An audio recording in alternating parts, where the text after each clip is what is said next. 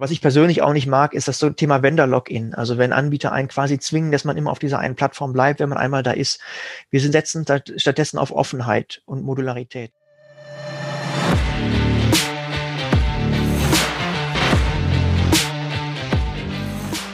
Hallo und herzlich willkommen zum Datenbusiness Podcast. Mein Name ist Bernhard Sonnenschein. Ich bin Gründer und Chefredakteur von datenbusiness.de. Ich werde hier verschiedene Themen der Datenwertschöpfung besprechen, mal allein und mal mit tollen, hochkarätigen Gästen, nämlich den Machern der Datenwirtschaft.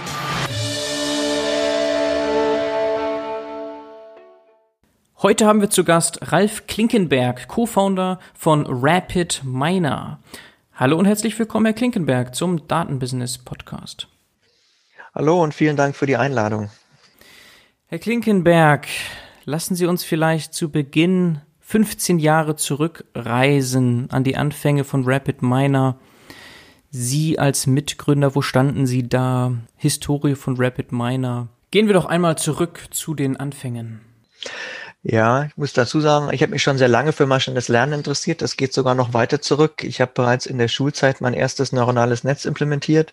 Mhm. Das war 1990 ungefähr dann zwischendurch dann irgendwann mein Abi gemacht und äh, Grundstudium absolviert. Danach bin ich ähm, dann in der Vertiefung sofort auf maschinelles Lernen und künstliche Intelligenz im Studium losgegangen und ähm, habe dann auch ein Jahr in den USA studiert und habe verschiedene Projekte gemacht, um, um maschinelle Lernverfahren auszuprobieren auf verschiedenen Anwendungsdatensätzen, verschiedenen Problemstellungen und äh, wir hatten dann immer wieder das Problem, dass man bestimmte Dinge immer wieder braucht. Man möchte neue Algorithmen mit dem State of the Art vergleichen.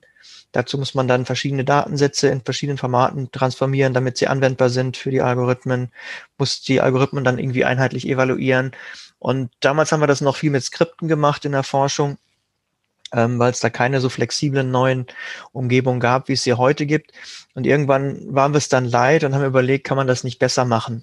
Und ähm, wir haben uns dann an der TU Dortmund, wo ich damals äh, ähm, studiert und als, auch als wissenschaftlicher Mitarbeiter gearbeitet habe, äh, überlegt, kann man nicht ein System bauen, was wie ein Lego-Baukasten modular ist, alles, was schon da ist, State of the Art, klickt man einfach zusammen und nur das wirklich Neue muss man noch implementieren, um dann eben Forschung viel effizienter machen zu können. Das war die Idee, also Automatisierung von, von maschinellen Lernexperimenten sozusagen ähm, und haben dann daraus äh, aufbauend ähm, ein Projekt gestartet mit dem Namen Yale damals, Yet Another Learning Environment. Da war die Idee, es war eben nicht die erste Umgebung für maschinelles Lernen, aber eben eine, die flexibler sein sollte. Das Ganze als Open Source Projekt gestartet im Jahr 2000, 2001 dann glaube ich die erste Version veröffentlicht mhm. ähm, und ähm, haben das so nebenher gemacht. Das war kein eigenes gefördertes Projekt, sondern es war mehr ein Tool, was wir uns gebaut haben, um die eigentlichen Projekte, die wir hatten, besser und schneller bearbeiten zu können.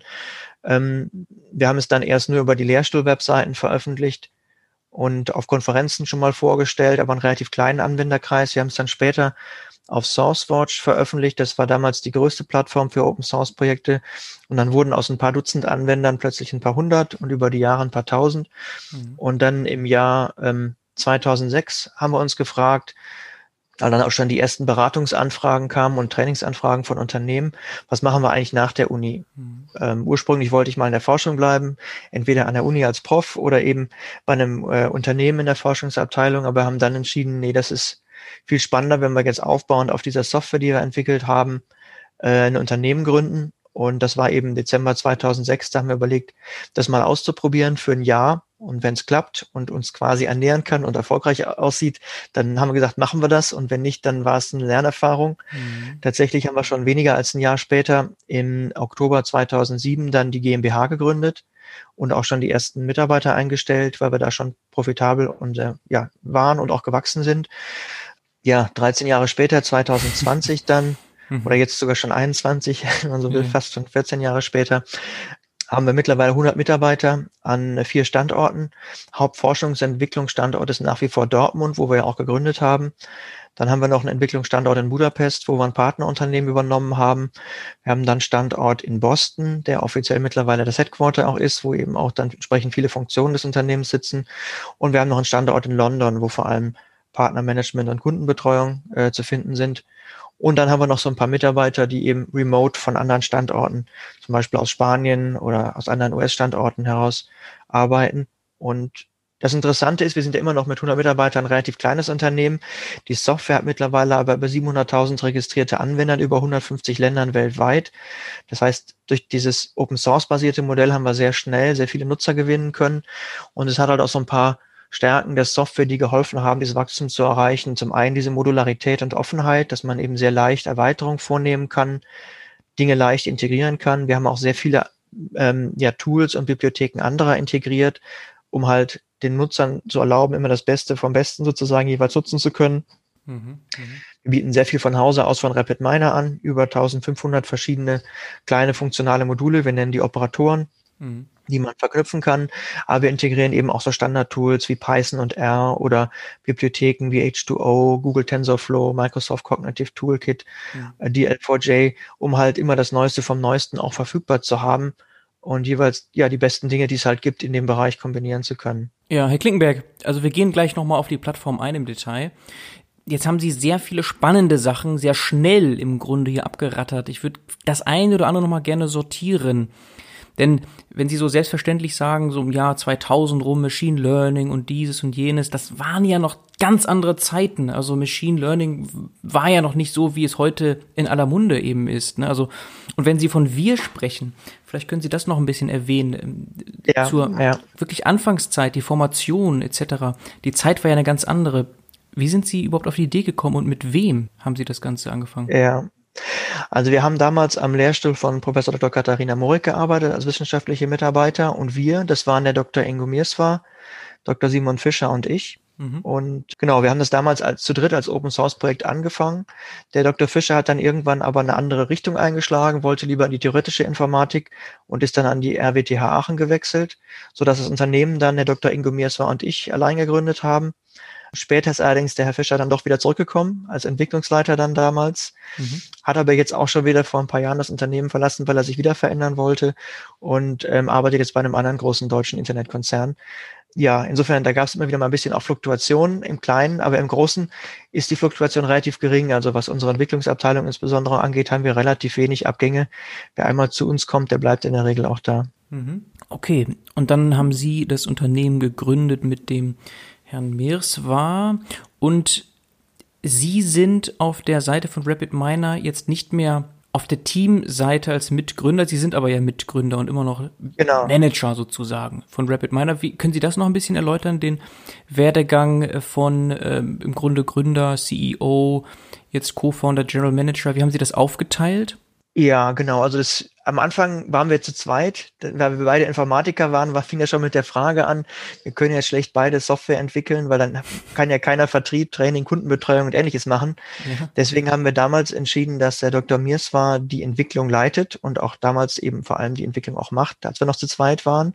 Mhm. Äh, und ich alles, was kundenseitig ansteht, also Vertrieb, äh, Marketing, Kundenakquise, Training, Kundenprojekte auch. Ich bin also viel bei Kunden vor Ort gewesen, habe Projekte durchgeführt und ähm, das haben wir eben dann, naja, das Unternehmen gewachsen ist, immer weiter verfeinert. Das heißt, dann hat man immer mehr Funktionen noch abgegeben. Das heißt, eine Zeit lang waren Ingo Mirswa und ich sozusagen Co-CEOs des Unternehmens und haben es zusammen geleitet. Mhm. Dann ähm, 2014 haben wir dann, um da schneller wachsen zu können, auch Venture-Kapital an Bord geholt und mit dem Venture-Kapital auch erfahrenes Management. Das heißt, wir haben jetzt äh, Herrn Peter Lee als CEO zum Beispiel. Ähm, der Ingo Miersner ist in die Rolle des CTO geschlüpft. Das heißt, er leitet nach wie vor den Bereich äh, Entwicklung der Produkte auch und ähm, ist gleichzeitig auch President sozusagen im Board und ähm, sitzt mittlerweile auch in den USA, wo wir, wie gesagt, ja jetzt unser Headquarter auch haben. Das heißt, das äh, Top-Management, den C-Level, den finden Sie in Boston bei uns. Ähm, aber die Forschung und Entwicklung findet nach wie vor hauptsächlich in Dortmund und eben am zweiten Entwicklungsstandort Budapest statt. Ähm, ich leite bei RapidMiner jetzt die Forschungsabteilung, sitze nach wie vor in Dortmund. Insofern sind wir Herr Dr. Ingo war und ich verteilt über die beiden Kontinente. Er sitzt in den USA und ich sitze in ähm, Deutschland. Und was Sie auf der Webseite sehen, das ist halt das äh, C-Level-Team ähm, aus den USA, was natürlich weltweit auch quasi C-Level-Team ist, aber es ist eben nicht so fokussiert auf den Standort Dortmund. Da haben wir jetzt keine separate Webseite zu. Mhm. Sehr spannend. auch vor allem, wir haben hier deutsche Wurzeln. Es ist mittlerweile ein US-Unternehmen, wenn Headquarter in Boston ist, aber Wurzeln in Dortmund. Das wissen vielleicht nicht alle. Ja, das wissen nicht alle. Und das ist also nach wie vor, also wir sind ein sehr internationales Unternehmen. Wir haben schon vor der Corona-Krise sehr viel auch remote gearbeitet. Wir arbeiten halt in internationalen Teams, das heißt USA, Budapest, London und Dortmund sehr eng zusammen. Und auch wenn wir jetzt vom, vom äh, ja, Headquarter her ein US-Unternehmen sind, formal juristisch, der Hauptentwicklungsstandort ist nach wie vor Dortmund. Und wir haben natürlich sehr viel Expertise auch nach wie vor in Deutschland, in Dortmund, ein bisschen auch in, Stutt äh, in, in, in Frankfurt. Ähm, und ähm, ja, also ich würde nicht sagen, wir sind ein US-Unternehmen oder ein deutsches Unternehmen. Ich würde sagen, wir sind ein internationales Unternehmen. Und ähm, von der Mentalität her merkt man das auch. Also einerseits German Engineering, was natürlich gut ist, sicherlich, was die Qualitätsstandards auch angeht, ähm, aber eben auch ja eine Denke, wie man sie oft in den USA hat, dass wir zum Beispiel stark auf cloud-basierte Produkte auch setzen. Es gibt bei uns keinen Zwang zur Cloud. Wir unterstützen genauso auch ähm, On-Site oder äh, On-Premise sozusagen Installationen, aber wir sehen halt schon die Zukunft sehr stark auch in cloud-basierten Lösungen. Insofern, da merkt man das schon, dass wir in beiden äh, Kontinenten präsent sind und auch entsprechend das Beste von beiden Welten versuchen zu kombinieren. Mhm. Ja, ich wollte das nur auch noch einmal betonen, weil die meisten werden RapidMiner kennen, die irgendwas mit Daten machen, aber vielleicht nicht wissen, dass RapidMiner deutsche Wurzeln hat und man hört und liest ja immer wieder, oh, Deutschland ist so weit zurück im Bereich Data Science und Machine Learning. Dabei gibt es viele Unternehmen, die sehr erfolgreich sind mit deutschen Wurzeln. So ein RapidMiner zum Beispiel. Deswegen wollte ich das nochmal ganz kurz hier auch erwähnt haben. Sie hatten eben schon einiges erzählt zu dieser Machine Learning und Data Science Plattform, die Sie mitentwickeln und ich hatte sie ein bisschen unterbrochen dabei. Wir können da gerne weitermachen. Sie haben ja schon gesagt, Open Source spielt eine große Rolle, hat eine sehr große Rolle gespielt für die User Adoption. Sehr viele User gibt es, über 40.000 Organisationen nutzen RapidMiner schon, steht auf ihrer Website. Ja. Und äh, ja, Flexibilität spielt eine große Rolle. Man kann sehr viel andocken, Python und alle möglichen State-of-the-Art Tools wofür kann ich denn diese Data Science Plattform alles verwenden? Was sind so die größten, wichtigsten Features? Ja, das ist eine gute Frage, weil ohne Wertgenerierung setzt man es natürlich nicht ein. Dadurch, dass wir das Ganze als Open Source Tool angefangen haben, ist RapidMiner über sehr viele Branchen hinweg im Einsatz. Deswegen gebe ich jetzt mal so ein kleines Portfolio und fange mal mit dem an, was historisch so mit am ersten wahrscheinlich da war. Das ist der Bereich Custom Analytics. Das heißt, Analyse von Kundendaten, um zum Beispiel Marketingkampagnen zu optimieren, um den Verkaufserfolg zu steigern. Das heißt, vorauszusagen, welcher Kunde wird wahrscheinlich wann was kaufen. Also man kennt es zum Beispiel von Amazon. Man legt sich ein Produkt in den Warenkorb, bekommt automatisch Empfehlungen, was denn da gut zu passen würde, was andere eingekauft haben, die dieses Produkt ausgewählt hatten. Also wenn ich beispielsweise eine Digitalkamera in den Einkaufskorb lege, dann werden mir wahrscheinlich Speicherkarten, Ersatzakkus, Kamerataschen und ähnliches empfohlen oder vielleicht ähnliche höherwertige Kameras, die auch interessant sein könnten. Ähm, und das Ziel ist eben, dass man sogenannte Cross-Sales erreicht. Das heißt, wenn der Kunde ein Produkt kauft, dass er eben noch andere dazu kauft. Das heißt, ich mache mehr Umsatz und mehr Gewinn mit dem Kunden. Gleichzeitig ist der Kunde aber auch zufriedener, weil er nichts vergisst, weil er alles, was er braucht, sozusagen direkt in einer Hand oder von einer Hand kaufen kann. Ähm, das andere, diese Upsells, das heißt, wenn ich schaffe, ein höherwertiges Produkt zu verkaufen, wo der Kunde Mehrwerte hat, ich aber eine höhere Marge auch habe, ist auch wieder eine Win-Win-Situation. Also dieses ganze Thema ähm, ja, Direct Marketing Optimierung, auch bei E-Mail-Kampagnen zum Beispiel, dann eben Online-Shops, ähm, Up- und Cross-Selling, das ist so dieser Bereich. Dann gibt es den Bereich Kündigeranalyse, das heißt, manche Kunden verlassen einen ja leider und dann fragt man sich, hätte ich das vermeiden können oder was muss ich tun, um solche Kündigungen in Zukunft zu vermeiden? Dafür gibt es eben dieses Thema ähm, Churn Prevention nennt sich das auf Englisch, also Kündigerprävention. Das heißt, vorauszusagen, wer wann kündigt, um ihm entsprechend Angebote machen zu können, damit er eben dann doch nicht kündigt, weil die Kundenbindung in der Regel doch kostengünstiger ist, als einen Neukunden zu gewinnen. Das heißt, man sollte doch, äh, ja, Energie darauf verwenden, die Bestandskunden möglichst zu halten. Also Sie kennen das wahrscheinlich von Mobilfunkverträgen, die laufen oft zwei Jahre. Und dann ist kurz vor Ende der zwei Jahre die Frage, mache ich gar nichts, weil der Kunde eh nichts tun würde, das heißt, der verlängert seinen Vertrag automatisch, oder es, ist es jemand, der absprungsgefährdet ist, dann mache ich ihm vielleicht ein besonderes Angebot, damit er bleibt. Mit dem Angebot reduziere ich meine Marge vielleicht ein bisschen, aber es ist immer noch besser, eine kleinere Marge mit dem Kunden zu haben als gar keine, wenn er nämlich abwandert. Äh, das gleiche gibt es auch bei Strom- und Gasverträgen. Das heißt, wenn ich weiß, dass jemand einen Ökotarif vielleicht haben möchte, dann warte ich nicht, dass er den bei der Konkurrenz abschließt, sondern biete ihm lieber gleich sowas an. Oder wenn ich das Gefühl habe, vielleicht ist der Stromverbrauch gestiegen, weil er jetzt eine Familie hat, Nachwuchs ist gekommen oder äh, irgendwas ähnliches, vielleicht im, im Firmenumfeld ist immer das gewachsen, Stromverbrauch ist höher, man wird jetzt plötzlich preissensitiver. Da kann man natürlich gucken, ob man nicht auch einen Economy-Tarif vielleicht vorschlägt. Das ist auch so ein typisches Thema eben Kündigerprävention, Kundenbindung erhöhen. Anderes Thema, ähm, Betrugserkennung, Betrugsvermeidung. Ähm, stellen Sie sich vor, Kreditkartentransaktionen, äh, normal, die werden automatisch geprüft und die allermeisten Transaktionen sind ja auch in Ordnung und gehen in Sekundenbruchteilen durch. Ähm, aber es gibt ja eben auch Kreditkartenbetrug und das soll eben automatisch erkannt werden. Und ein Weg kann eben sein, dass man schaut, wann hat der Kunde wo was abgehoben, für welchen Zweck oder was bezahlt. Und da hat ja jeder doch so bestimmte Muster, was ich, wo er typischerweise vielleicht einkauft, wo er vielleicht sich oft aufhält. Und wenn man jetzt zum Beispiel beobachten würde, ein ganz extremes Beispiel, Ralf Klinkenberg kauft äh, in Dortmund mit der Kreditkarte ein und plötzlich eine halbe Stunde später wird in Moskau was abgebucht. Dann kann man schon ganz einfach sich überlegen, in einer halben Stunde von Dortmund nach Moskau, das geht heutzutage noch nicht, da ist wohl was im Argen. Das ist natürlich ein sehr einfaches Beispiel, ähm, da kann man sich auch komplexere Dinge vorstellen. Also vereinfacht gesagt, wenn Dinge passieren, die für mich sehr untypisch sind, dann wird typischerweise die Transaktion nicht sofort ausgeführt, sondern zum Beispiel ein äh, Callcenter-Mitarbeiter eingeschaltet, der mich dann anrufen würde und fragen würde, Herr Klinkenberg, sind Sie das wirklich oder sollen wir diese äh, Transaktion äh, blockieren? Ähm, oder in manchen Fällen wird die Karte auch sofort blockiert und erst dann gefragt. Es kommt darauf an, wie äh, das Unternehmen von der Policy her aufgestellt ist. Und um sowas voraussagen zu können, analysieren halt maschinelle Lernverfahren Transaktionen der Vergangenheit, um zu verstehen, was ist generell vielleicht Normalverhalten für einen Kunden, was ist jetzt ein Normalverhalten für diesen speziellen Kunden, eben Ralf Klinkenberg in dem Fall, ähm, was sind Ausreißer oder Anomalien in diesem Verhalten, das kann Alarm sein. Gleichzeitig kann man auch versuchen, Betrugsmuster zu lernen, ähm, wenn bestimmte Transaktionen vielleicht verstärkt auftreten von bestimmten Orten oder bestimmten ähm, Transaktionspunkten, was ich Geldautomaten oder ähnlichem, dass das vielleicht ein Alarmfleck sein kann. Oder wenn bestimmte Dinge eingekauft werden, die vielleicht sehr untypisch sind für die meisten Menschen. Mhm. Das könnten alles Dinge sein, die so einen Alarm quasi auslösen. Ähm, das ist so ein bisschen auch noch kundenbezogen, betrugsbezogen. Ähnlich gibt's Geldwäscheerkennung und Vermeidung. Betrugserkennung gibt's auch im Gesundheitswesen. Ähm, haben wir große Projekte auch schon gemacht. Ähm, Erschleichung von Leistungen zum Beispiel oder Falschabrechnung. Das heißt, es können Patienten sein, die versuchen, Medikamente äh, zu erschleichen, um die dann weiter zu verkaufen. Oder es können Ärzte sein, die zu viel abrechnen, Krankenhäuser, die zu viel abrechnen, Apotheken, die Dinge mehrfach abrechnen. Da gibt es alle möglichen Arten von Betrugsformen. Glücklicherweise kommt das selten vor, aber man will es natürlich auch bei den Fällen, wo es vorkommt, trotzdem vermeiden. Mhm. Ganz andere Anwendungsbereiche sind in der Industrie. Ähm, also stellen Sie sich ein Produktionsunternehmen vor, Fabrikhalle, hunderte von Maschinen und ähm, das Schlimmste, was passieren kann, ist ein Produktionsstillstand, weil dann im Prinzip alle Däumchen drehen müssen, bis die Maschinen wieder laufen. Und in der Zwischenzeit kann ich nicht produzieren. Ich habe Ausfälle, habe Lieferverzögerungen und eventuell noch Reparaturkosten an den Maschinen. Um das zu vermeiden, gibt es einen Bereich, der nennt sich Predictive Maintenance.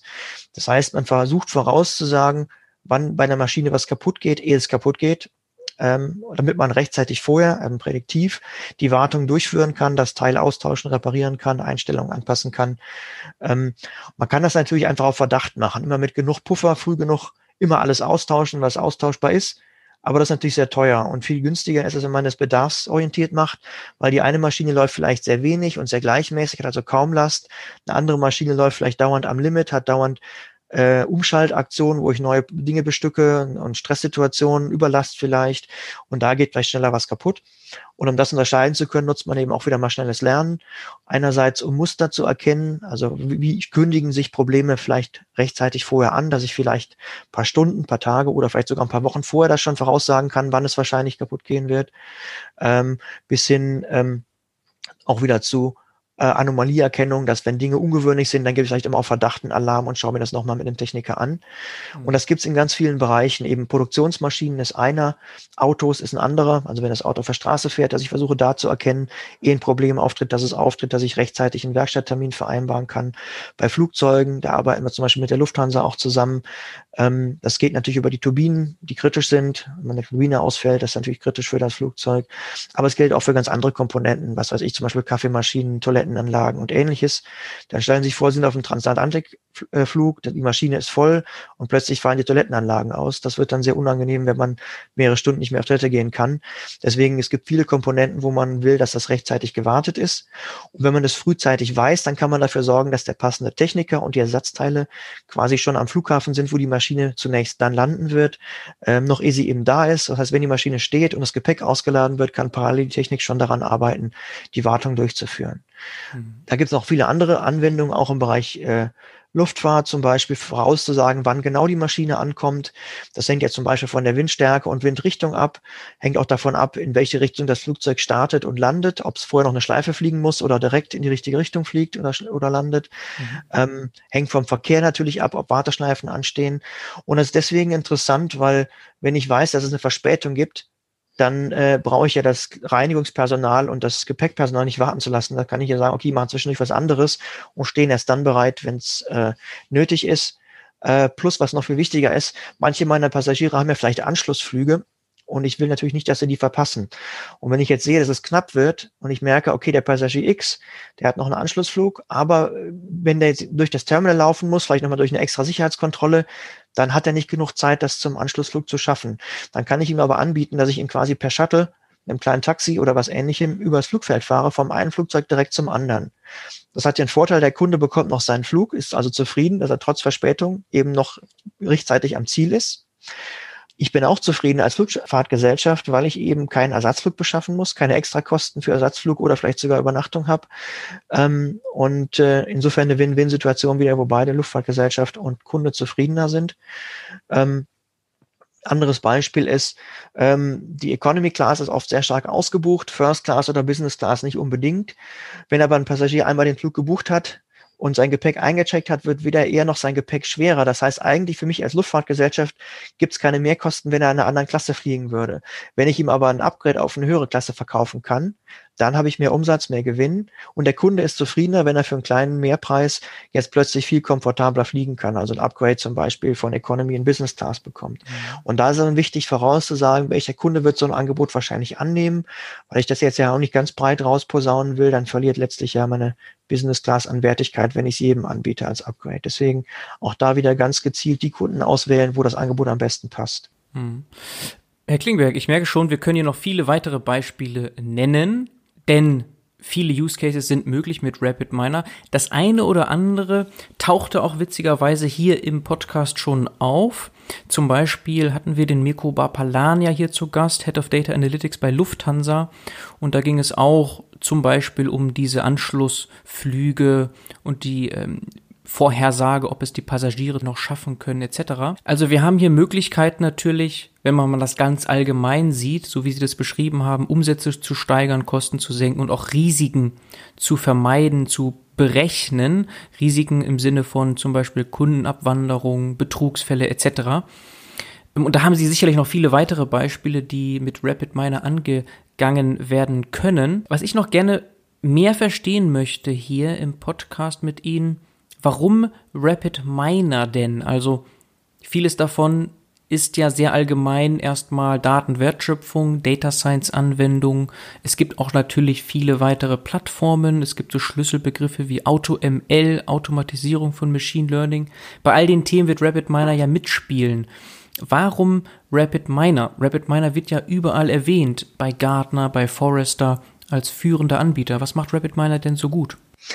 Ja, das sind verschiedene Dinge. Das eine, weil wir hatten schon angesprochen, das ist Flexibilität und Modularität. Die Lösung ist sehr flexibel einsetzbar, wie ein Lego-Baukasten im Prinzip. Sie haben eine bestimmte Aufgabenstellung, um Wert zu schöpfen und Rapid Miner können Sie so konfigurieren, dass das eben damit lösbar wird.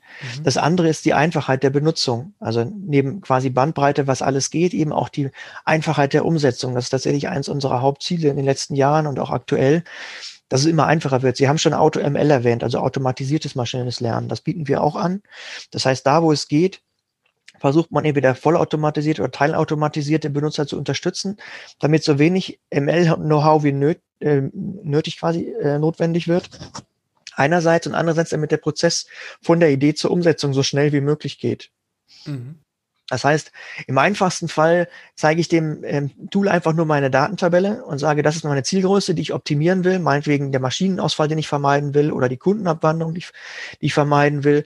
Und dann äh, läuft das System los, ähm, probiert automatisch verschiedene maschinelle Lernverfahren aus, optimiert deren Parameter und liefert mir am Ende eine Übersicht, wie die einzelnen Verfahren mit den jeweils besten Parametern abgeschnitten haben. Äh, und ich kann dann die, das beste Verfahren oder das, das, was ich warum aus anderen Gründen vielleicht präferiere, auswählen, bekomme dann voll Transparenz gezeigt, was im Hintergrund alles abgelaufen ist, sodass ich es, wenn ich möchte, noch weiter konfigurieren kann, aber eben nicht muss. Oder ich kann es mit ein paar Klicks tatsächlich auch einen Produktivnamen nehmen. Das heißt, es einsetzen und zum Beispiel dann über äh, einen sogenannten Rapid Miner AI Hub, äh, also ein Serverprodukt, ähm, automatisiert laufen lassen. Entweder als Webservice, dass andere Systeme das anfragen können, oder man kann es in Web-Apps integrieren. Ähm, das heißt, Rapid Miner deckt eben auch den ganzen ähm, man könnte sagen, Data Science Lebenszyklus ab von, ich habe Daten aus verschiedensten Quellen, das können tabellarische Daten sein, wie eine Excel-Tabelle oder eine Datenbank, das können auch unstrukturierte Daten sein, wie in NoSQL-Datenbanken oder Texte, Bilder, Audiodaten, Maschinenmesswerte zum Beispiel. Das können Sie alles integrieren, haben dann hunderte von maschinellen Lernverfahren zur Auswahl, können dann das System mit so einem Tool wie eben Automodel automatisch die besten aussuchen, äh, ausprobieren lassen. Und ähm, am Ende können Sie das Ganze aber eben auch produktiv nehmen, in andere Systeme integrieren, denn es bringt ja nichts, wenn Sie einen tollen Algorithmus und eine tolle Prognose haben, wenn das in Ihre Produktivsysteme nicht integrierbar ist. Das heißt, wir decken halt den gesamten Zyklus ab und das so einfach wie möglich, eine einheitliche grafische Oberfläche, mit der Sie eben sich, äh, ja, wenn Sie möchten, die Data Mining Prozesse einfach zusammenklicken können. Oder Sie können vordefinierte Anwendungstemplates benutzen. Ich hatte vorhin ja das Beispiel Predictive Maintenance oder Betrugserkennung. Für solche Anwendungen gibt es dann eben auch sogenannte Anwendungstemplates. Das heißt, da habe ich schon die Analyseprozesse vordefiniert, habe Beispieldatensätze, wo ich dann schon mit rumspielen kann und kann dann das durch, durch meine eigenen Datensätze ersetzen, kann das verfeinern. Oder wenn ich es ganz einfach haben will, dann nehme ich eben Automodel und sage einfach nur noch, dass die Aufgabe, die ich lösen will, bitte finde mir eine gute Lösung und dann gibt das System eben nach der Optimierung die Lösung aus und ich kann sie dann einsetzen. Und wenn ich einmal so weit bin, die, äh, dieses Modell einzusetzen, ist ja auch wichtig, ähm, die Umwelt verändert sich. Wir leben in der dynamischen Welt. Beispielsweise eben bei der Betrugserkennung. Die Betrüger verändern ihre Verhaltensweisen, um eben nicht erkannt zu werden. Und sobald ein Betrugsmuster bekannt ist, erfinden sie halt neue. Das heißt, es reicht nicht, ein Modell einmal zu lernen, zu trainieren, sondern man muss da ständig auch schauen, dass Modelle aktuell gehalten werden. Da gibt es dann entsprechend Monitoring-Verfahren für da diesen sogenannten Bereich Model Operations oder kurz Model Ops, wo es eben darum geht, mehrere Modelle parallel immer laufen zu lassen, das jeweils Beste anzuwenden und zu schauen, ob es eben Veränderungen in der Umwelt gibt, ob alles noch gut genug ist oder ob ich als Mensch vielleicht eingreifen muss. Und wir decken halt diesen gesamten Zyklus ab, von der Idee und den Daten über die Algorithmen und Optimierung bis hin zur Betriebnahme, Optimierung und eben diesem dauerhaften, kontinuierlichen Betrieb auch. Mhm. Und sind es eher Data Scientists oder Citizen Data Scientists, wie man so schön sagt, also Business User, die die Plattform nutzen sollen oder sehr holistisch gedacht, jeder letztlich, der mit Daten zu tun hat? Also wir denken sehr holistisch an der Stelle, weil in vielen Unternehmen man ja auch sehr heterogene Teams und Aufgabenstellungen hat. Das heißt, die, die Anwendungen kommen oft eben aus dem Business, dann hat man vielleicht den Business Analyst oder einen Domain-Experten, beispielsweise in der, in der Bierbrauerei vielleicht den Braumeister oder den Prozessoptimierer. Und die sind ja nicht dumm, aber die sind eben keine Data Scientists. Das heißt, die haben schon ein IT-Verständnis und mathematisches Grundverständnis, aber sie sind jetzt nicht unbedingt erfahren im Bereich Data Science. Und denen wollen wir natürlich auch ermöglichen, das nutzen zu können. Und ähm, deswegen unterstützen wir eben auch durch Tools wie Automodel oder durch diese Application Templates, damit man eben nicht bei Null anfangen muss, sondern auf bestehenden Lösungen aufbauen kann und so schnell wie möglich das neue eigene Problem lösen kann. Gleichzeitig bedienen wir aber eben auch die, die Hardcore-Experten, so nenne ich es mal, also die Data Scientists, die eben vielleicht in Python oder R programmieren möchten, bestimmte Dinge zumindestens vielleicht, und das dann nahtlos mit Rapid Miner integrieren können. Das heißt, sie können eben dann die neuesten Algorithmen, die bei irgendeiner Universität entstanden worden sind in der Forschung, die können Sie nehmen und mit dem Stand der Technik äh, äh, kombinieren, um es zum Beispiel dann leichter zu automatisieren. Denn in der Forschung finden zwar oft neue Algorithmen, die vielleicht dann irgendwo noch mal ein kleines bisschen besser sind, aber das Ganze drumherum, um diese dann produktiv zu nehmen, das fehlt dann eben oft. Und da kommt dann diese Kombination zum Tragen, dass Sie eben Ihre Lieblings-Python-Bibliothek kombinieren können mit diesem ganzen drumherum von Rapid Miner, Anbindung an beliebige Datenquellen, Unterstützung von Teamwork mit Rechteverwaltung, Nutzerverwaltung. Ähm, eben diesem Deployment, der Produktivnahme, dem Monitoring. Das heißt, da können Sie wirklich das Beste von den verschiedenen Welten zusammenbringen und eben auch als Hardcore Data Scientist, der bestimmte Sachen am liebsten selber programmiert, eben das integrieren mit dem, was andere Teams tun und was dann im Business auch deployed werden kann. Mhm, okay, das heißt, ich mache jetzt irgendwie mit PyTorch oder TensorFlow mein Modell, kann das dann deployen, in Produktion bringen mit RapidMiner als Microservice und dann können das verschiedenste andere Leute nutzen. So, das kann ich versionskontrolliert, genau. robust, skaliert, alles machen. Genau. Mhm. Okay, und jetzt haben Sie natürlich einen sehr guten Überblick durch die verschiedensten Industrien und Kunden. Was sehen Sie denn so? Wie gucken Sie da drauf? Sind es Data Scientists, die vor allem schneller arbeiten können? Brauchen Unternehmen weniger Data Scientists? Sind es viel mehr Leute, die mit Daten jetzt arbeiten können? Oder braucht es eigentlich viel mehr Data Literacy erstmal in den Unternehmen, damit die überhaupt anfangen können? Wie gucken Sie auf das ganze Thema Datenwertschöpfung bei Unternehmen eigentlich? Ja, ich würde sagen, fast zu fast allem, was Sie gerade gesagt haben, ja.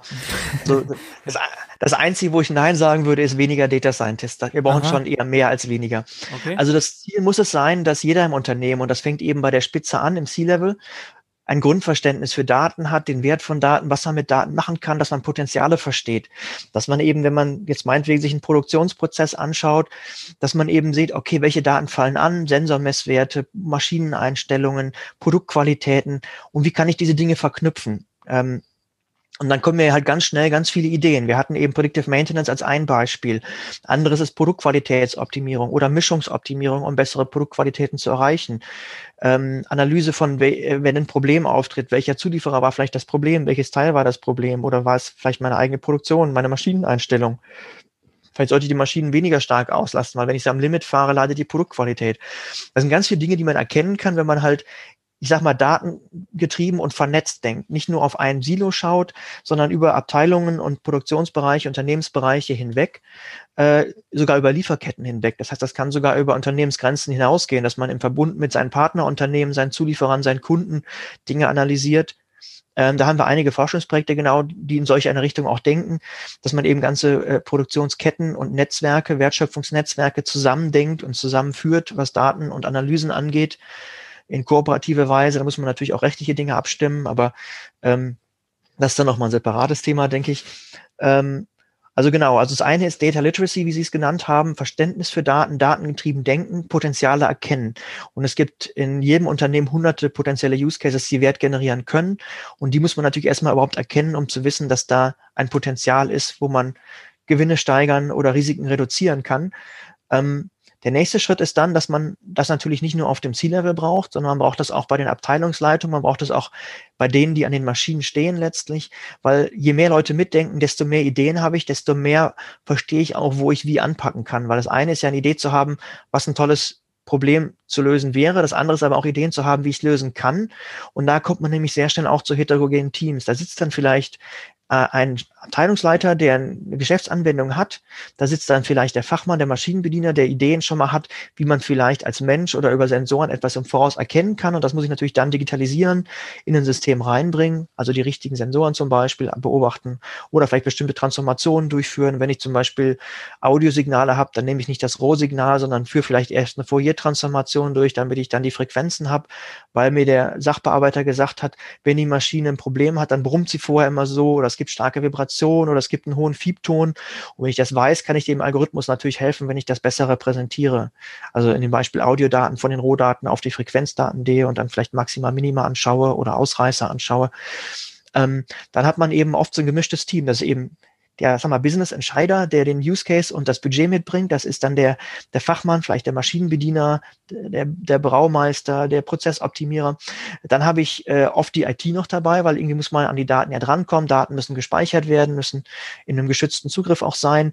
Ähm, und dann habe ich, äh, je nach Komplexität des Projektes, dann vielleicht auch noch einen Data Scientist. Die braucht man nach wie vor auch, gerade bei komplizierteren Projekten. Ähm, und ich denke, man braucht eben beides. Man muss einerseits diesen sogenannten Citizen Data Scientists entgegenkommen, dass sie leichter und schneller selber Dinge tun können. Eben dann immer, wenn das reicht, wenn das geht. Also meinetwegen eine Marketingkampagne optimieren oder eine bestimmte Art von Betrug erkennen, wenn es da schon ein Anwendungstemplate gibt oder das eine Komplexität hat, dass man das mit einem Automodel lösen kann. Warum denn nicht? Und hm. dann geht's schneller kostengünstiger und man hat schneller die Wertgenerierung. Mhm. Und natürlich Data Scientists, die wirklich guten sind, natürlich auch eine begrenzte Ressource. Aber dann gibt's eben schon auch große Probleme, wo man äh, über viele Abteilungen hinwegdenken muss und wo man auch Erfahrung braucht, wie man Daten zum Beispiel bereinigt, wie man Datenprobleme überhaupt erstmal erkennt, wie man Daten geschickt transformiert, welche Algorithmen vielleicht wie am besten noch angepasst werden müssen.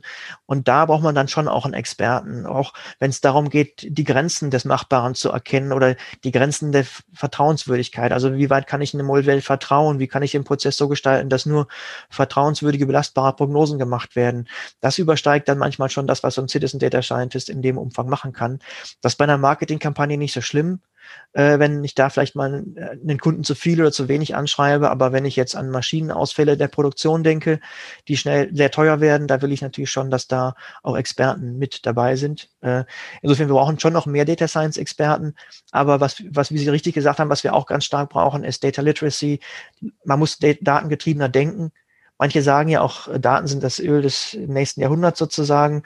Ähm, also da steckt sehr viel Wert drin, sehr viel Potenzial, Risiken zu reduzieren und eben Umsätze und Gewinne zu steigern. Und das kann man nur nutzen, wenn man die Potenziale auch erkennt. Mhm. Und wenn man dann im nächsten Schritt die Leute hat, die auch verstehen, wie komme ich denn von der Idee, dass da ein Potenzial ist, dahin das auch wirklich zu schöpfen, das umzusetzen. Und da kann eben RapidMiner als Tool diesen verschiedenen Gruppen auch helfen. Von einem einfachen Tool wie AutoML über diesen leicht konfigurierbaren Templates bis hin zu, ich entwerfe meinen komplett eigenen Prozess, weil ich verstehe, wie es funktioniert und besser weiß, als dass jeder Tem jedes Template abbilden kann, wie es für mein Unternehmen optimal wäre.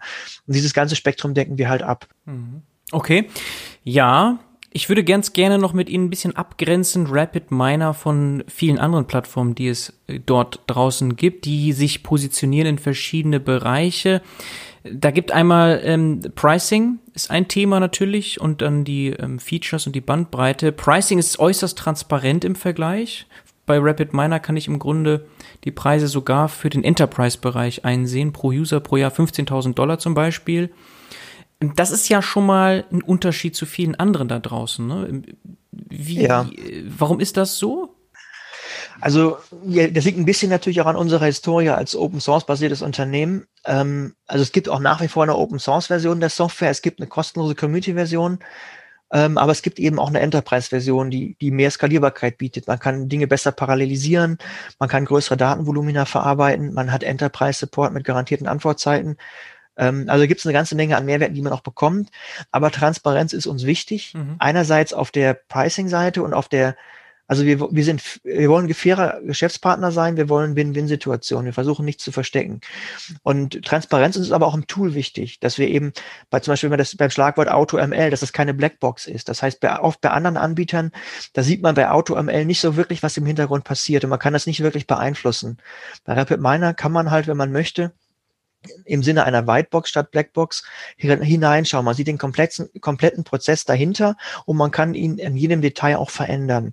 Und wir glauben halt, dass diese Transparenz große Vorteile hat. Sie ist einerseits natürlich in der Geschäftswelt ein Vorteil. Wenn ich offene Partner habe, die fair miteinander umgehen, ist das aus meiner Sicht für langfristige Geschäftsbeziehungen ein großer Vorteil. Und auf der Technikseite ist es auch ein Vorteil, transparent zu sein, weil ich dann potenzielle Probleme besser erkennen kann, ehe sie auftreten, weil ich ähm, zum Beispiel eigene Erweiterungen oder Absicherungen auch vornehmen kann. Und wenn einer alles vor mir versteckt, dann wird es für mich sehr schwer, Risiken abzuschätzen und gleichzeitig wird die Abhängigkeit viel größer. Mhm. Also was wir, was wir halt, oder was ich persönlich auch nicht mag, ist das so Thema Vendor-Login. Also wenn Anbieter einen quasi zwingen, dass man immer auf dieser einen Plattform bleibt, wenn man einmal da ist. Wir setzen stattdessen auf Offenheit und Modularität. Das heißt, wir versuchen das, was wir machen, so gut wie möglich zu machen. Und ich habe das Gefühl, wir sind auch sehr erfolgreich damit. Aber wir können nicht überall die Besten sein. Das kann keiner. Und unsere Philosophie ist dann eher, dass man immer the best of breed kombiniert. Das heißt, wenn eine einfache Web-App reicht, dann können Sie das mit RapidMiner bauen. Aber wenn Sie eine wollen, wo die Visualisierung noch toller ist, dann nehmen Sie vielleicht Tableau oder Click. Mhm. Und das lässt sich nahtlos mit RapidMiner integrieren. Mhm, mh. Wo wir dann eben die Stärke ausspielen, wo dann Click und Tableau nicht mitkommen, das ist eben genau diese Data Science und Machine Learning Seite. Und ähm, Sie können halt den, das ganze Spektrum von hinten bis vorne komplett 100% mit RapidMiner abdecken. Sie müssen es aber nicht. Sie können an jeder Stelle sagen, ob das jetzt an der Python-Stelle ist, wo Sie sagen, ich habe hier aber eine schönere Bibliothek, die mir besser gefällt, oder an der Visualisierungsseite, wo vielleicht Tableau besser gefällt oder Unternehmensstandard ist. Da haben Sie halt die Flexibilität und eben das Gegenteil von Login. Sie können immer da das Beste nehmen, wo Sie wollen, kommen immer alle Daten dran, können alles importieren, exportieren, wie Sie wollen. Und aus meiner Sicht ist das die Zukunft, weil kein einzelnes Unternehmen ist so agil und so schnell in der Innovationskraft, dass es immer überall das Beste sein kann. Und man sieht es ja, wenn Sie zurückschauen, vor 10, 20 Jahren, wer waren die Platzhirsche im Bereich Data Mining? Das waren SAS und damals SPSS, die jetzt Teil von IBM sind. Mhm. Und die sind natürlich nach wie vor ganz große Player im Markt. Aber wenn Sie sich anschauen, wo wirklich die agilen Player sind, das sind ganz oft eben die Open Source Tools. Also wenn Sie, Sie können sich den Big Data Bereich gar nicht ohne Open Source vorstellen. Da haben Sie natürlich bei Data Science Seite Python und R, die wir schon genannt haben, und Rapid Miner, was ja teilweise eben auch Open Source ist. Aber Sie haben eben auch zum Beispiel ähm, Hadoop, Spark, äh, und diese ganzen anderen Tools oder die NoSQL-Datenbanken, das ist alles im Open-Source-Bereich entstanden. Und da war eben Unternehmen wie, wie die eben genannten großen Schiffe, die waren einfach nicht schnell genug mit vergleichbaren guten Lösungen. Und ähm, das führt natürlich auch zu einer Erwartungshaltung bei den Kunden. Sie wollen diese schnelle Innovation, sie wollen diese Offenheit, diese Modularität. Und man sieht auch bei den Großunternehmen, dass sie sich eben immer mehr öffnen, dass eben Tools wie Python und R immer mehr auch von den, von den eigentlich geschlossenen Anbietern umarmt werden, weil es gar nicht anders geht. Die Kunden laufen ihnen sonst weg. Mhm. Das ist ganz spannend, wenn man auch die Wachstumsraten vergleicht. Die, die Großkonzerne wachsen, ja, so, ich habe jetzt die genauen Zahlen nicht im Kopf, aber so Größenordnung vier bis fünf Prozent pro Jahr. Also, äh, wenn man so will, bisschen Inflationsrate plus ein kleines X. Der Markt wächst aber viel schneller, also 40, 50 Prozent im Jahr. Das heißt, der relative Marktanteil schrumpft und dafür hat man viele neue Anbieter gibt ja gefühlt über 100 Data Science Unternehmen, die Tools anbieten, eben von Auto-ML-Tool-Anbietern bis zu solchen, die komplette Workbenches anbieten mit der Bandbreite, wie es Rapid Miner macht. Und äh, manche von denen sind eben sehr agil unterwegs, haben sehr einfach zu bedienende cloud-basierte Lösungen und erreichen damit viele Marktanteile. Mhm. Das ist mittlerweile ein viel offeneres Rennen. Es gibt mehr Anbieter, es gibt viele starke Lösungen am Markt und äh, mhm. naja, Konkurrenz belebt das Geschäft. Das heißt, die Innovationsgeschwindigkeit ist auch eine sehr hohe. Ja, okay, das verstehen wir. Die Umgebung dabei, Offenheit, Transparenz als ganz wichtige Werte bei Rapid Miner, auch dadurch gezeigt, dass das Pricing eben transparent ist auf ihrer Seite. Vielleicht trotzdem noch ein bisschen mehr zur Abgrenzung. Sie haben ja schon einige Namen genannt. Es gibt auch viele große Player wie ein Alteryx oder ein Data Robot oder oder oder. Auch in äh, Deutschland gibt es ja auch einige Plattformen. Wenn Sie mit Kunden sprechen, wie positionieren Sie in erster Linie? Sind das Schlüsselworte wie Self-Service oder Guided Analytics ist ja auch so ein Begriff oder Gartner hat Augmented Analytics als den größten Trend veröffentlicht. Was ist da Ihrer Meinung nach der wichtige USP, wenn Sie mit Kunden sprechen, dass Sie sich für Rapid Miner dann konkret entscheiden und nicht vielleicht ja. für die anderen? Ja, das kommt natürlich sehr auf den Kunden und seine Bedürfnisse an. Also es gibt mhm.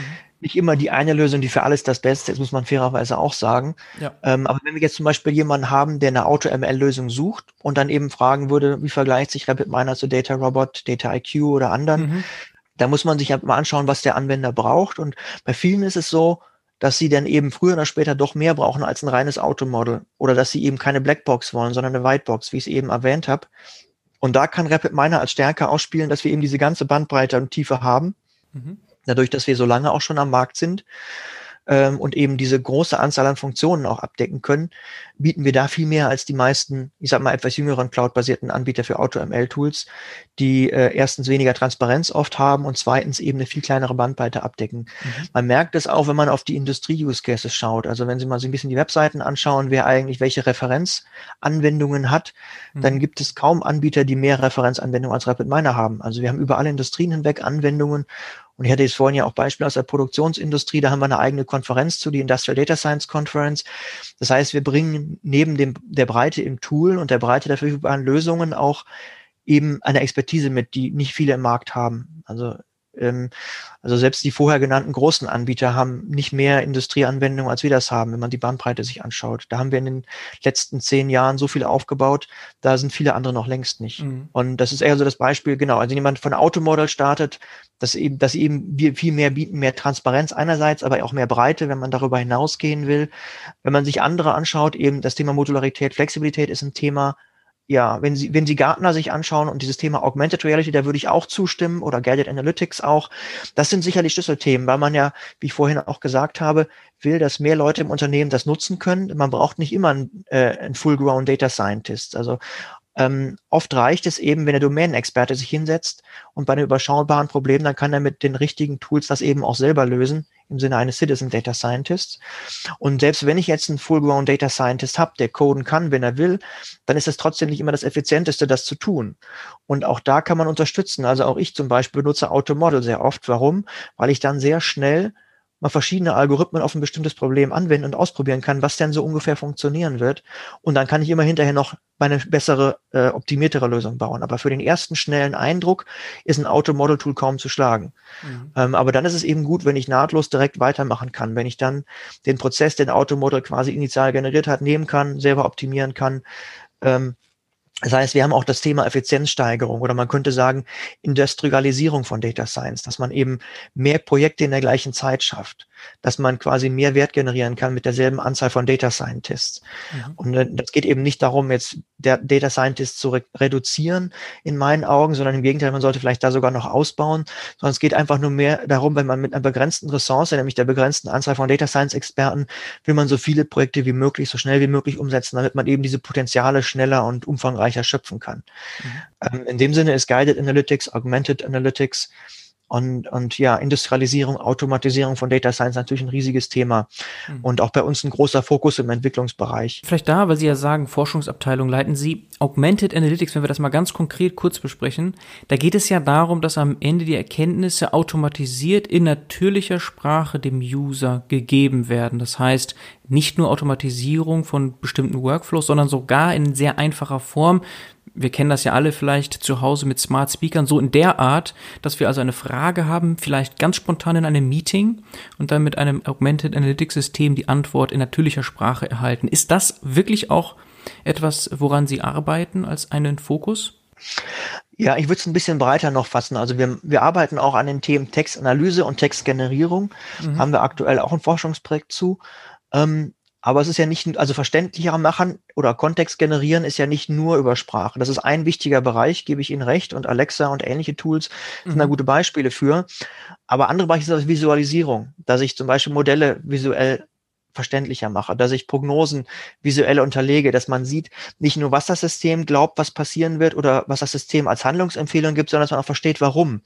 Dass Kontext gegeben wird, dass erklärt wird, welche zum Beispiel Messwerte haben zu der Entscheidung geführt, dass die Maschine empfiehlt, dieses Teil auszutauschen, dass ich dem Experten quasi es nachvollziehbar mache, warum diese Empfehlung kommt, damit der Experte auch entweder Vertrauen äh, bilden kann in diese Empfehlung oder aber entscheiden kann, nein, in diesem Fall ist diese automatische Empfehlung nicht angebracht, weil ich etwas weiß, was das System noch nicht weiß, aus meiner Erfahrung heraus, ähm, oder weil bestimmte Daten noch nicht erfasst werden. Das heißt, diese Integration von menschlicher und künstlicher Intelligenz, das ist für mich eins der zentralen Aspekte, dass ich zum einen der menschlichen Intelligenz es einfacher mache, nachzuvollziehen, verständlicher mache, was die Modelle ausdrücken, was sie abbilden, was die einzelnen Empfehlungen bedeuten, wie sie zustande gekommen sind, wie sie zu erklären sind.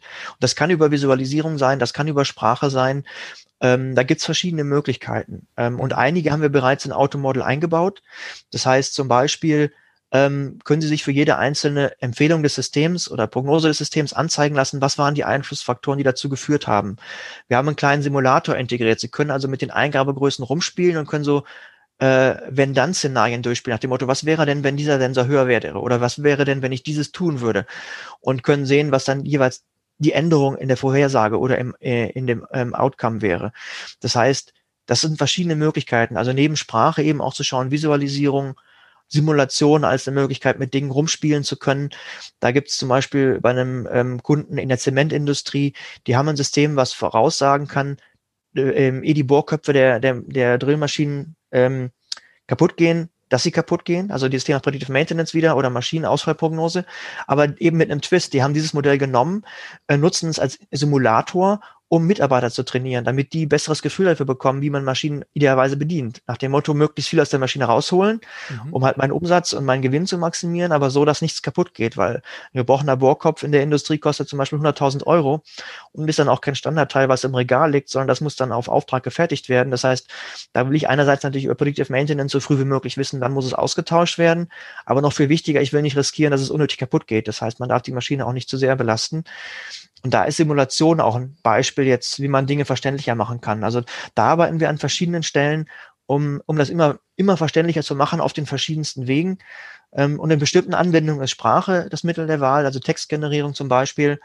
Wir arbeiten mit Forschungspartnern an einem Technologieradar, der automatisch im Internet zu bestimmten ähm, Technologiethemen dann äh, Beiträge, Patente, Nachrichten, Artikel und ähnliches einsammelt, um eben dann automatisierten Technologieradar zu generieren. Und ein Thema da ist eben, es reicht ja nicht, wenn ich jetzt tausende von Dokumenten durchforste und dann dem Anwender zu zeigen, das sind die 5000 Dokumente, die ich gefunden habe, sondern was man dann braucht, sind gute Zusammenfassungen ähm, damit eben das, was quasi die Essenz dessen ist, was jetzt zum Beispiel so ein Cluster in so einem Technologieradar ausmacht, damit das verständlich ist. Und das ist ein äh, Projekt, das wir zusammen mit anderen Unternehmen und Universitäten und Forschungseinrichtungen äh, durchführen, unter anderem mit dem FIR an der RWTH Aachen. Und äh, ein Beispiel jetzt, wo eben Sprach- oder, oder Textgenerierung ein Thema ist, aber in den meisten Data Science Projekten ist jetzt in der Industrie die Sprache gar nicht so sehr im Vordergrund. Das ist mehr im, im Consumer-Bereich relevant. Also wenn ich jetzt an Assistenzsysteme im Auto denke oder eben so Home-Assistenzsysteme wie in Alexa, da ist Sprache stärker relevant, weil ich da eher nicht mit dem Computer arbeiten will, sondern in meiner natürlichen Umgebung Dinge tun will, einfach nur sprechen will und die Hände frei haben will, gerade jetzt auch beim Autofahren. Aber wenn ich jetzt äh, an Industrieumfeld denke, da äh, wird ohnehin viel auch mit Computern gearbeitet. Da ist die Sprachgenerierung vielleicht nicht das Wichtigste, sondern da sind dann eher Verständlichkeit, Nachvollziehbarkeit, Vertrauenswürdigkeit der Modelle und der Prognosen wichtig. Und deswegen haben wir da auch einen starken Fokus. Mhm. Und das würde ich alles unter diesem Bereich Augmented zusammenfassen. Also Kontext herstellen, Erklärung herstellen, äh, Nachvollziehbarkeit herstellen. Ähm, und ja, die KI muss nicht immer im Vordergrund stehen. Wichtig ist eher, dass der Mensch versteht, wie das System jetzt zu einer Entscheidung kommt. Dass das jetzt ein KI-System ist, ist dann vielleicht sogar fast zweitrangig. Solange es transparent genug ist und verständlich genug für den Benutzer, kann ich dem jetzt vertrauen und wieso wird das empfohlen? Und das ist was, wo wir sehr stark dran arbeiten. Mhm. Okay, also Augmentierung auch wieder kann man sehr holistisch denken, nicht nur mit Sprache, sondern Augmentierung eben, was es ja auch schon sagt, dass wir augmentiert werden durch künstliche Intelligenz, wie auch immer, sei es vielleicht eine Smart Watch oder Smart Glasses oder äh, was auch immer, was dann noch in Zukunft kommen wird. Sie haben eben betont Flexibilität, Modularität, äh, das sind alles wichtige Themen. Warum? Natürlich, weil sich alles so schnell ändert. Agilität ist sehr wichtig. Das bedeutet ja auch, man kann relativ schwierig in die Zukunft schauen. Corona ist ja auch so ein Beispiel, dass wir alle nicht wirklich kommen gesehen haben. Auch das verändert natürlich sicherlich viel bei Kunden und auch wahrscheinlich in der Adoption ihres Tools. Aber lassen Sie uns trotzdem im Ausblick den Versuch einmal unternehmen, in die Zukunft zu schauen, was Sie da an Themen sehen, neben vielleicht Augmented Analytics und diese Themen. Was, worauf bereiten Sie sich vor mit RapidMiner? Was, was sehen Sie da? Ja, also Guided und Augmented Analytics sind sicherlich große Themen und in dem Kontext, wie auch schon gesagt, Erklärbarkeit, Nachvollziehbarkeit. Ein anderes Thema, was man sieht, ist natürlich das Thema IoT, mhm. also Internet of Things. Ähm, in der Industrie, in der Produktion, immer Maschinen bekommen Sensoren. Und dann ist die Frage, wo mache ich welche Analysen? Ähm, mache ich sie nah am Sensor? Mache ich sie auf irgendeinem Server in der Cloud vielleicht? Ähm, kann ich überhaupt vom Volumen her und der Geschwindigkeit her alle Daten übertragen? Also wenn ich mir vorstelle, ich habe eine Maschine, also in der Fabrik habe ich vielleicht 100 Maschinen, jede Maschine hat vielleicht 100 Sensoren und jeder Sensor hat vielleicht 100 Messwerte pro Sekunde. Da kann man sich vorstellen, kommt sehr schnell ein gigantisches Datenvolumen zustande. Und wenn immer alles normal läuft, muss ich dann wirklich jeden einzelnen Sensormesswert übertragen oder übertrage ich vielleicht nur die Muster und sage einfach, ja, in der Periode war alles quasi normal vielleicht, in dieser Periode gab es was Ungewöhnliches, dann übertrage ich das vielleicht nur. Das heißt, man wird immer mehr überlegen, ähm, wo findet Analyse statt? Ist es on the edge? Ist es auf einem Server? Ist es in der Cloud? Quasi also noch, also quasi on the edge wäre direkt am Sensor, direkt an der Maschine oder vielleicht in einem, auf einem Server in der Maschinenhalle oder in der Cloud, die dann vielleicht ganz woanders irgendwelche Rechnerkapazitäten hat.